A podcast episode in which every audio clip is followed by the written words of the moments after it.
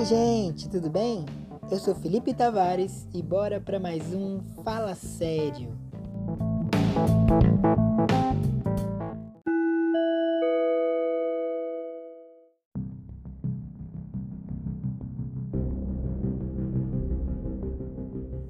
A informalidade do trabalho doméstico existe desde os tempos em que se chamava escravidão.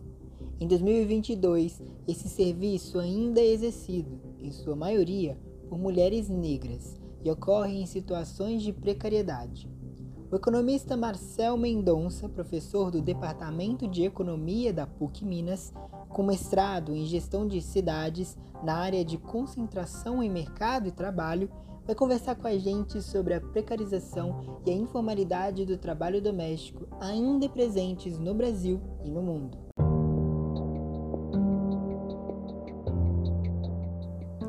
Marcelo, primeiramente gostaria que você pudesse contextualizar para a gente a situação do trabalho doméstico remunerado. Quando a gente fala em trabalho doméstico, de acordo com a Organização Internacional do Trabalho, a gente está falando em torno de 70 milhões de trabalhadores. 70 milhões de trabalhadores, mais ou menos, tá? Esses 70 milhões 80% deles é de mulheres. 80% deles é de mulheres, tá? Na América Latina e Caribe, é, corresponde a 88%. São, são mulheres, tá? A maioria são mulheres negras de baixíssima escolaridade. Tá? Se não tiver escolaridade nenhuma, a escolaridade é super baixa. Ela não a qualifica para buscar postos de trabalho melhores no mercado de trabalho. Isso também faz com que a remuneração fique muito baixa. E essa baixa qualificação faz os salários ficarem muito baixos e às vezes até mais baixo do salário médio da região ou daquele país. E no Brasil, como é a situação? De acordo com, com a PNAD, IBGE, uma pesquisa nacional por amostragem domiciliar, em 2019, no Brasil, eram 6, 6 eh, milhões e 400 mil é, trabalhadores domésticos. Tá? Em 2019. Em 2020, por conta da pandemia, é, essa população ocupada em trabalhos domésticos, ela reduziu um pouco mais de 23%. Então caiu de 6,4 para 4,9 milhões. Em 2021, essa voltou a crescer, porque como foram começaram as flexibilizações, as reduções de, do, do lockdown e tal, é, subiu para 5 milhões e 600, mas não recuperou o que tinha em 2019. Não recuperou em 2019.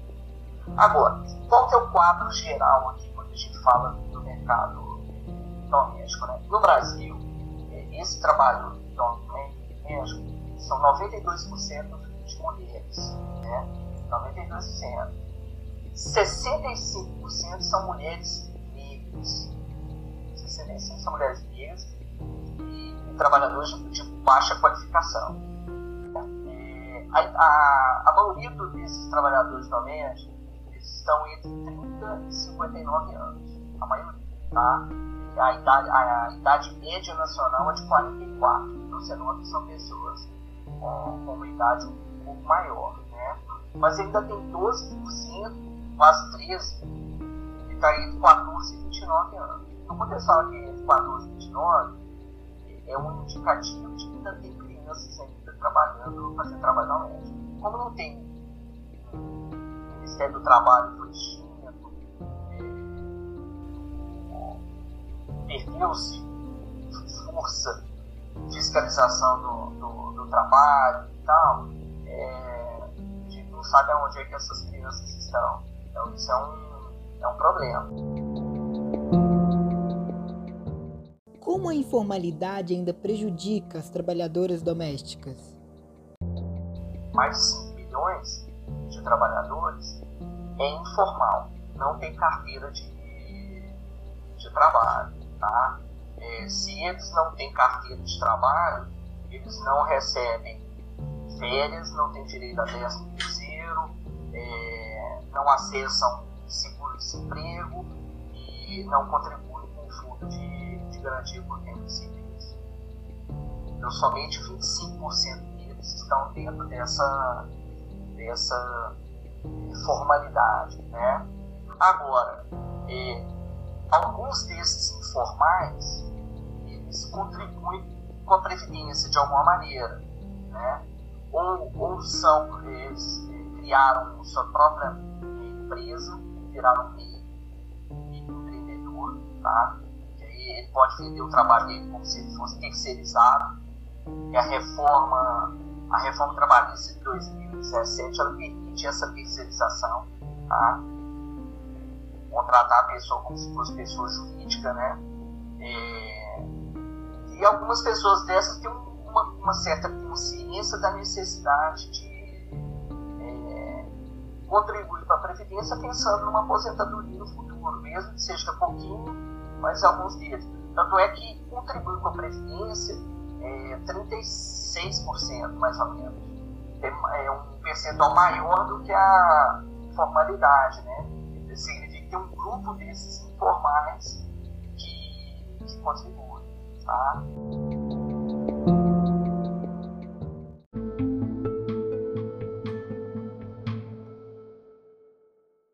De acordo com o levantamento do Instituto Doméstica Legal, a informalidade de trabalhadores domésticos aumentou de 71 para 73% desses profissionais no período de 2019 a 2021.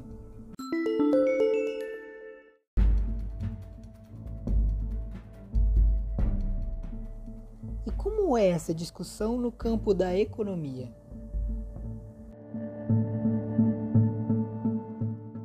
Então, essa, essa ela, ela não é uma discussão exclusivamente da economia, né? Ela se torna uma discussão é, bastante multidisciplinar, né?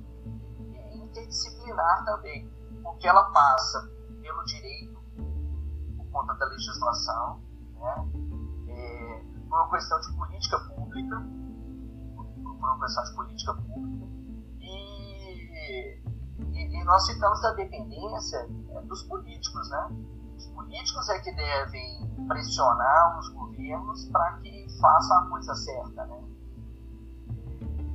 Então, assim, não, é uma, não tem uma receita de bolo, é, mas todos devem fazer cumprir com o seu papel.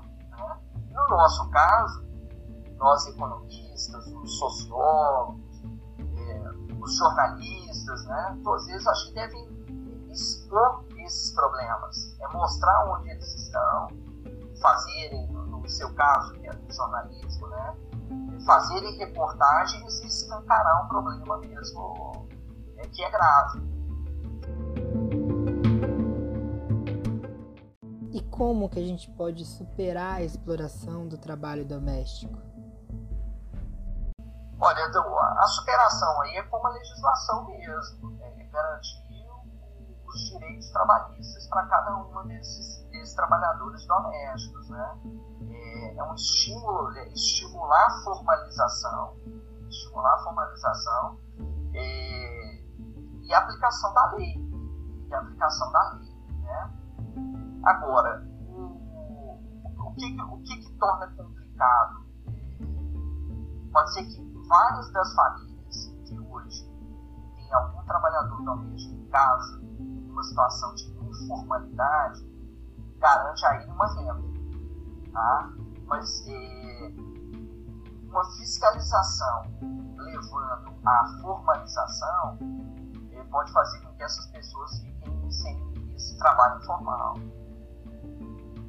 Então, é, é, é então nesse caso, é extremamente importante políticas públicas que aumentem a educação e a qualificação desses trabalhadores. Porque ao perder o, o emprego, é, eles conseguem buscar outra fonte de renda formal.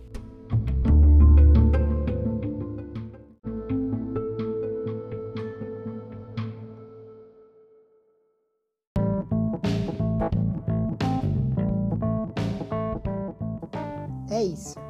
Obrigado por ouvir até aqui. Te encontro no próximo. Fala sério.